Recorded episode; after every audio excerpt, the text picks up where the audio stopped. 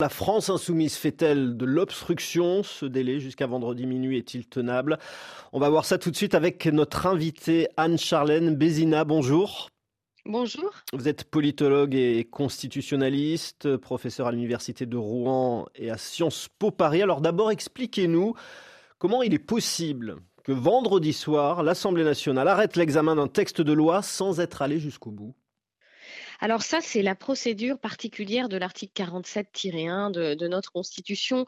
Euh, en réalité, c'est une procédure qui est euh, toujours de droit pour le vote des lois de financement de la sécurité sociale. La, vraie raison, c'est que ce sont des lois euh, budgétaires et qui ont donc besoin d'être bouclées rapidement, généralement en fin d'année, pour pouvoir arrêter les grands équilibres du budget de la sécurité sociale. Et donc, on accélère la procédure en laissant une grande main mise au gouvernement pour être sûr qu'en fin d'année, eh bien, les crédits soit voté et qu'on puisse fonctionner normalement. C'est un petit peu moins vrai euh, lorsqu'on a des budgets rectificatifs, puisqu'on on se doute que les, délais, du coup, sont un peu déconnectés de cette urgence. Et ici, en plus, pour une réforme des retraites, c'est la première fois qu'on choisit un projet de loi de financement de la sécurité sociale. Donc, ça donne vraiment le sentiment qu'il y a très peu de place à la discussion. Et ce qui se passe avec cet article 47.1, c'est qu'on a à peine 20 jours euh, pour l'Assemblée nationale, une quinzaine euh, pour le Sénat et une quinzaine à peine pour la discussion entre les deux. Et si chaque chacune des deux assemblées ne respecte pas son délai, eh bien, elle est tout simplement privée euh, d'un vote. Et si le Sénat ne devait même pas aller au bout de la discussion, le gouvernement pourrait même faire passer le projet par ordonnance. C'est une manière de donner une mainmise au gouvernement pour aller plus vite. Et ici, euh, on se rend compte qu'au niveau démocratique, ça paraît dangereux au vu de l'état de tension que nous vivons. Effectivement, on voit très bien l'intérêt de la, de la procédure d'urgence pour le gouvernement, alors que les manifestations se multiplient dans le pays. Le problème de la légitimité de l'acceptation de ce texte de loi qui ne serait, qui pourrait entrer en vigueur sans être même voté par les représentants du peuple, euh, c'est un souci qui peut s'annoncer pour le gouvernement oui, alors cette crise que nous vivons, elle est originale parce qu'elle met en concurrence deux légitimités. On a la légitimité des Français, de la population qui est très majoritairement hostile à cette réforme, et la légitimité élective où vous avez un président de la République qui réplique dès les premiers jours des manifestations j'ai été élu sur ce programme et je compte donc le mener à bien.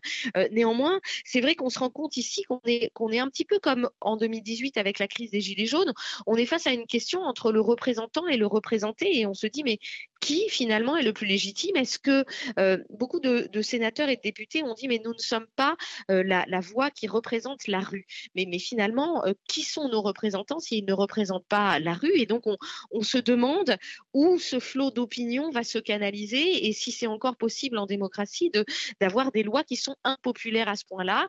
Le, le, fait majoritaire fait que évidemment cette loi peut passer, mais comme vous le disiez, il y aura forcément un problème de légitimité et puis d'acceptation euh, par le peuple. Donc, euh, on est en quelque sorte dans, un vrai, euh, dans une vraie ornière parce que si le texte passe, c'est le peuple qui est désavoué, mais si le texte ne passe pas, c'est le gouvernement qui est désavoué. Donc on est vraiment dans une crise institutionnelle qui, nous, pose la question, est-ce qu'on peut réformer les acquis sociaux en France?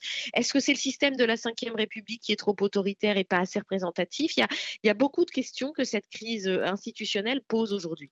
Alors, il y a en ce moment, on l'a entendu d'ailleurs, beaucoup de pression sur la France insoumise pour qu'elle retire ses amendements afin que les députés puissent au moins examiner l'article 7 de cette réforme de retraite. C'est celui qui heurte le plus les Français qui manifestent, puisqu'il acterait le départ à la retraite à 64 ans et non plus 62 ans, comme c'est le cas aujourd'hui.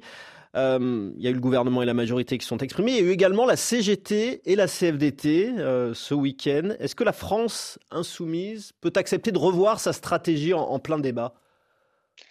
Alors c'est la, question, euh, quand on dépose des, milliers d'amendements comme ça, bon, il faut savoir que ce n'est pas un record non plus sous la Ve République, hein, on en a eu 100, euh, on en a eu 120 000, bien, bien plus même encore que ça, mais cette stratégie d'obstruction-là, elle permet de maîtriser le temps, c'est-à-dire que suivant quand vous retirez vos amendements, vous savez à peu près quand est-ce que vous allez solliciter un vote sur tel ou tel article. Donc, il n'est pas interdit que les députés France Insoumise aient en réalité soumis tous ces amendements pour pouvoir... Euh, les retirer à un moment surprise, euh, c'est une possibilité pour eux de maîtriser le temps. Donc oui, moi je crois tout à fait possible euh, que les députés de la France insoumise aient finalement plus d'intérêt à ce que le débat ait lieu sur cet article 7 plutôt qu'ils en soient privés et qu'au dernier moment, euh, ils, retirent ces amendements. Parce que il faut savoir que on a cette tradition en France de voter article par article, amendement par amendement, ce qui est très très chronophage et ce qui ne permet pas forcément d'avoir une discussion très aboutie euh, sur les textes, euh, ce qui fait qu'aussi nos lois sont votées euh, dans, dans, des temps relativement longs. Donc aujourd'hui, mettre fin à cette stratégie et décider d'aller au fond du débat, c'est peut-être aussi plus représentatif de ce que les Français attendent, au moins sur cet article 7 et au moins avant la fin du délai de vendredi. Et si les députés arrivent à voter sur cet article 7, est-ce que le gouvernement peut être mis en minorité selon vous?